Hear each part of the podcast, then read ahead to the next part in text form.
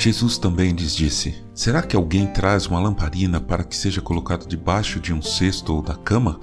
Por acaso não a coloca no lugar em que ilumine bem? Porque não há nada oculto, senão para ser manifesto, e nada escondido, senão para ser revelado. Se alguém tem ouvidos para ouvir, ouça. Marcos capítulo 4, versículos 21 a 23. Bom dia, bem-vindo, bem-vinda ao podcast Célula Metanoia Devocional. Vamos começar o dia alinhando a nossa mente com a mente de Cristo.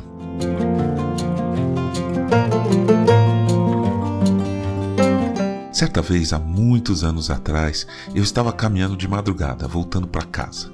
Era uma rua de terra sem iluminação, mas a lua estava cheia, tão cheia, cheia de fazer sombra. Eu voltava da casa de um amigo e tinha ficado conversando até a madrugada, era cerca das duas horas da manhã. Meus pais já estavam dormindo, mas eu tinha a chave de casa. Aliás, todo mundo estava dormindo e eu não via a hora de acompanhar todo mundo.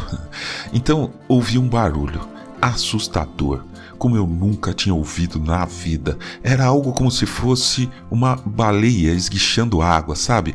Quando ela joga para fora, subindo na superfície. Mais ou menos assim. Gigantesco, monstruoso. Eu parei de andar, fiquei em silêncio, eu nem respirava. Então, de novo barulho. Percebi que vinha de baixo, do fim da estrada. A primeira coisa que eu pensei foi: pronto, finalmente vou ver um ET.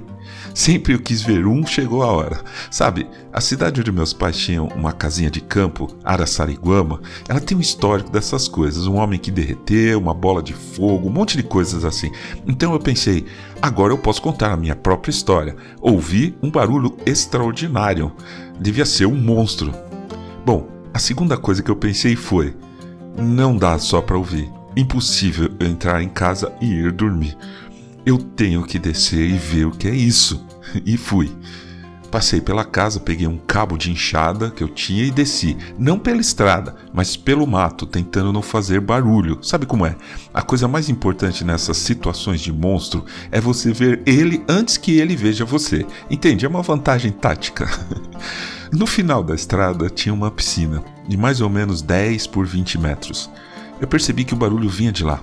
Para chegar perto sem ser visto, eu tive que passar por dentro de um bambuzal. Você sabe como isso é difícil? Ainda mais de madrugada, sem luz. Eu acho que eu demorei uns 20 minutos. Finalmente, eu vi uma sombra. Algo que saía da piscina e jogava um jato de água de uns 3 metros de distância. Eu não estava acreditando, meu coração estava disparado, eu estava achando sensacional. Por alguma razão desconhecida, eu não estava com medo. Eu fui chegando então identifiquei o meu ET, o monstro gigantesco. Era uma vaca que tinha caído na piscina. Ela apoiava a cabeça na beirada e soprava pelas narinas a água que tinha entrado. Na hora, eu larguei o cabo de enxada e o meu fascínio se tornou uma grande ansiedade. Como eu poderia ajudar a bichinha a sair da piscina? Fiquei lá fazendo companhia para a vaquinha até umas 6 horas da manhã. Ela tinha se acalmado, estava apoiando a cabeça, depois, claro, de ter espirrado em mim um jato de água com cheiro de grama mastigada que eu nunca vou me esquecer, mas eu não aguentei e fui embora. No dia seguinte, ou melhor, algumas horas depois, vieram cerca de 10 homens e conseguiram tirar ela com vida, graças a Deus. Quando nos deparamos com o desconhecido, nossa mente fica tentando desesperadamente criar algum sentido. Às vezes nos fascinamos, às vezes inventamos milhares de especulações, mas muitas vezes ficamos com medo. Mas o medo do desconhecido acaba na hora em que vemos a verdade. A verdade explica tudo, deixa tudo claro, põe luz nas trevas. Jesus diz: Conhecerão a verdade e a verdade os libertará. João capítulo 8, versículo 32. E Paulo escreve: Porque agora vemos como num espelho de forma obscura, depois veremos face a face. Agora meu conhecimento é incompleto depois conhecerei como também eu sou conhecido. 1 Coríntios capítulo 13, versículo 12. Mesmo tendo que enfrentar dificuldades e obstáculos, não vá dormir sem antes buscar e enxergar a verdade.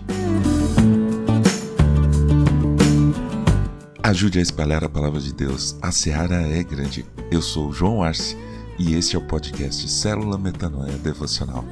Que Deus te abençoe e te guarde com muita saúde e paz nesse dia que está começando. Em nome de Jesus. Amém.